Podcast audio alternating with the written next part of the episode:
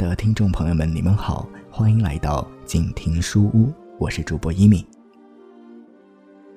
要跟各位在这里分享的书是美国著名记者、通俗历史作家威廉·曼彻斯特所著的《光荣与梦想》。它堪称美国的一部断代史，书中对1932至1972年四十年间美国社会的各个层面给予了场景宏大。有细致入微的描述，它也是很多人心中描写美国崛起最为通俗好读的佳作。下面就由我带领各位一起分享书里面的那些故事。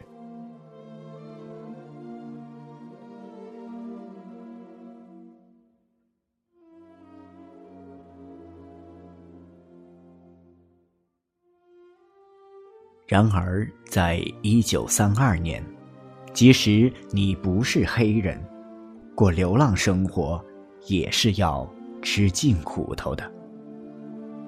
坐牢常常被看作是享福，正如密探长米切尔对克斯蒂根参议员所说的：“在警察声言要逮捕那些流民时，他们便笑着说：‘正好。’”这样一来，我们倒有个睡觉和吃饭的地方了。为了弄清为什么他们宁愿吃牢里的饭，明尼苏达大学研究生托尼斯·麦尼汉特地穿上破衣服，混进一群青年流民当中去。他发现，要有吃的，就得排队。领面包的地方，或是教堂，或是教会，或是慈善收养院，或是流民收容所，或者是事办救济站。准确点说，这应该叫做施汤站。而且所施的汤，一律是我亲自吃过，清淡如水，既不热，也无味。就给这么一点汤。哪怕是隔朽面包也不给，苏打饼干当然更没有了。一碗汤只有一小杯那么多，而且再也拿不到第二碗了。如果领过一两天，还不准你再来领呢。麦尼汉到处都看到营养不良的征象，肋骨突出。肚皮凹陷，胳膊和腿上的皮肤松松的包着骨头，肌肉满面，神情焦躁。牛顿·蒂贝克问道：“难道我们能让年轻一代的健康这样备受摧残吗？”可是，人家认为他是一个多嘴多舌的政客。等到八年之后，大萧条时期的儿童都长大，应征服兵役了，他的话，才证明是对的。国民健康委员会主任约翰·毕凯利发现，受体格检查的青年男子有百分之四十不合格，不合格的应征者多半是有牙病，其他疾病。最常见的是视力差，其次是心脏和循环系统有病，再其次是臂部、腿部出现畸形，或者神经失常。此外，还有种种看不见的创伤，那是在流民营地里得来的，在那里，盗窃犯、吸毒犯和有顾习搞同性恋的。给了他们不少伤害，但是亨利·福特却不这样看。他说：“嘿，到处流浪，这才是教育青年的最好方法呢。他们只要流浪几个月，得到的经验就比在学校里读几年的书还要多。”要说胡夫总统。不赞成福特的话吧，他可从没吭过一声。凭他的经历，他其实并没有什么理由要反驳福特的意见。不过，胡福倒是不忍看到别人受罪的，所以尽管威廉·艾伦·怀特再三劝他去看看穷人怎么排队领面包，怎么拿救济品，他一次也没有去。他坐着轿车出去，在绕过街角时，从不回头看看那些卖苹果的失业者。自一九二九年三月四日宣誓就职以后，胡福从没乘火车离开华盛顿到各州走走，直到一九三二年秋天才出去了一趟，只有那一次。他才在黑夜里从戒备森严的车厢望出去，首次看到的是自己治下的美国人民成千上万的露宿。遍地萤火，露宿的多半是青年男女。据吉恩·史密斯说，他们白天在公路上乱跑，晚上就在路边过夜。胡福曾经考虑过节约白宫的膳食，可是后来认为，总统也节衣缩食，这对美国人民的精神状态太不利了。每天傍晚，他打好黑领结，走进饭厅。他是最后一个坚持穿上礼服进晚餐的总统，向他那七道菜奋勇进攻。一九二八年共和党竞选总统时，有个记者曾经为他想出这么个竞争口号：“每家锅里有一只鸡，每家车房里。”有两辆车。这位记者现在已经穷得要命，靠贷款来养活他那三个孩子。但是胡福还是认为，如果总统自己一家人也不相信美国会恢复繁荣，那全国人民更将陷入绝望了。总统所吃的东西往往是不合时令、难以找到的。桌上摆的鲜花也是这样。一个特制的保湿烟盒装着又长又粗的雪茄，那是按特定规格在哈瓦那用手工卷制的。总统每天要抽二十支。胡福一家进餐时，有好些人在周围侍候着，有一个男管家，有一些仆役，他们笔直的立正，鸦雀无声。主子不出声，他们就不得动一动。每个门口都有海军陆战队派来的值日官，穿着蓝色礼服，威风凛凛地站在那里。还有些穿着童话世界里的制服的号手，总统每次吃完饭，哪怕只有夫人一人陪席，或入席，或是退席的时候，号手们照例都要吹响那光闪闪的喇叭。胡福觉得他的太太很了不起，他能流畅的讲五种语言。还是美国女童子军的司令，他的食谱据说是美国白宫历史上最讲究的。不过，胡福吃饭总是那么狼吞虎咽，他的夫人有时怀疑总统是否会食而不知其味。胡服执政到第四个年头的时候，全国都觉得。他是个不可理解的人了。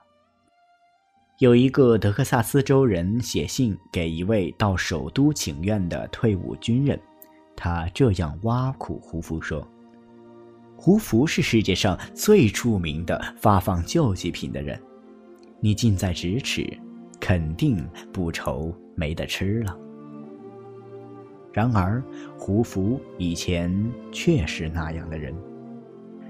他拯救过大批比利时饥民的功劳，直到现在仍是年代久远的美国人道主义史上最光辉的篇章之一了。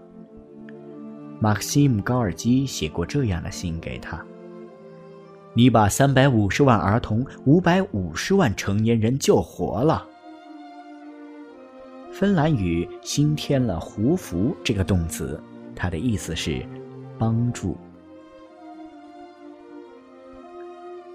可是现在，一切都变了。全国人民越来越恼火，脸色越来越难看，传说也越来越多。有人说，胡佛在比利时办救济时也发了大财。有人说，连狗都本能的讨厌胡佛；还有人说，他是一九三二年三月把查尔斯·林白的儿子绑架并加以杀害的主谋。用破铁罐、纸板和粗麻布搭起来的棚户叫做胡福村。失业的，手里提着个破烂口袋叫做胡福袋。在北卡罗来纳州。乡下的平民想把破汽车前部锯掉，套上骨瘦如柴的骡子，叫做胡福车。在公园长凳上躺着过夜的人，用旧报纸裹身取暖，叫做胡福毯子。衣袋翻过来，一个钱也找不到，叫做胡福旗。野兔被饥饿的农民抓来吃，叫做胡福猪。杂耍演员插科打诨说：“什么？你说生意好起来了吗？你的意思是说胡福死了吧？”还有的说，胡福向财政部长梅隆要五分钱，给一个朋友打电话。梅隆回答说：“这里是一角钱，你把两个都挂了吧。”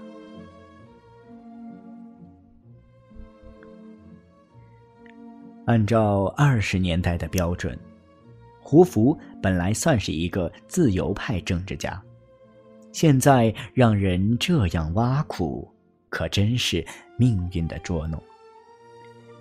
他精神奕奕的当商业部长的时候，柯林芝总统取笑过他，说他这人是奇迹创造者，了不起的人物。胡服规定，商营广播由官方管理，无线电波不能由私人垄断。共和党内那些保守派对他没有什么好感。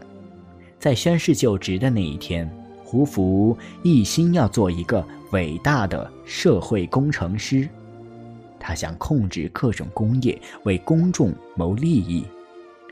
这种政策，共和党并不太赞成。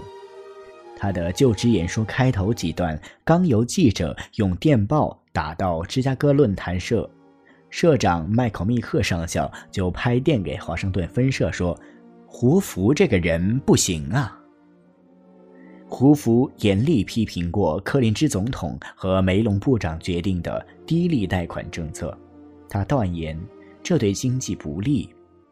他继任总统以后，第一步。就是说服联邦储备委员会收缩信贷，以免美国经济遭受太大的打击。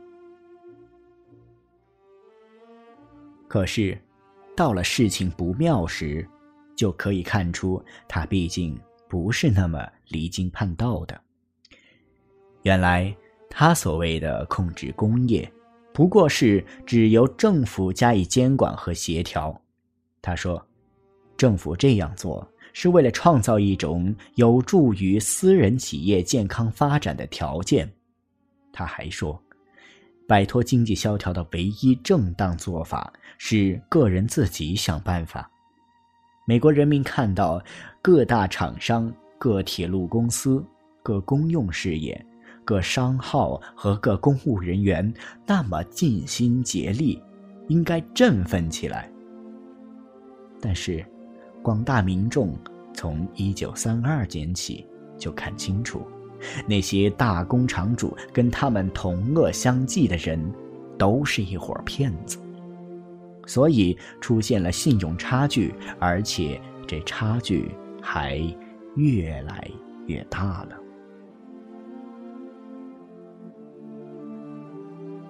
可是对这一点，总统装作不知道。他是一个竭力鼓吹后来约翰逊·肯尼斯·加布雷斯所谓传统的聪明办法的人。他认为，金本位制是神圣的，甚至在十八个国家已经废除了金本位制之后，他的看法还是不变。他相信，平衡预算是必不可少的、绝对必须的，经济复苏的最基本的因素。国家的无上需要，一切公司财产获得稳定的基础。虽然1932年他已经弄得联邦预算出现了40亿元赤字，他仍然持这种意见。到了最后，他不得不承认，政府必须想点办法了，便创立复兴金融公司来支撑那些岌岌可危的银行。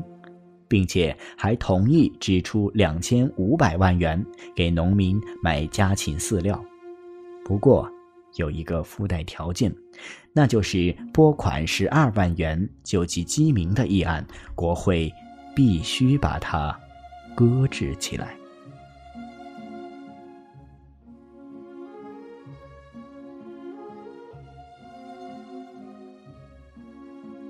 好了，今天的书就读到这里。我是主播一米，你也可以通过节目介绍中留下的新浪微博账号找到我。再次感谢你的收听，我们下期再见。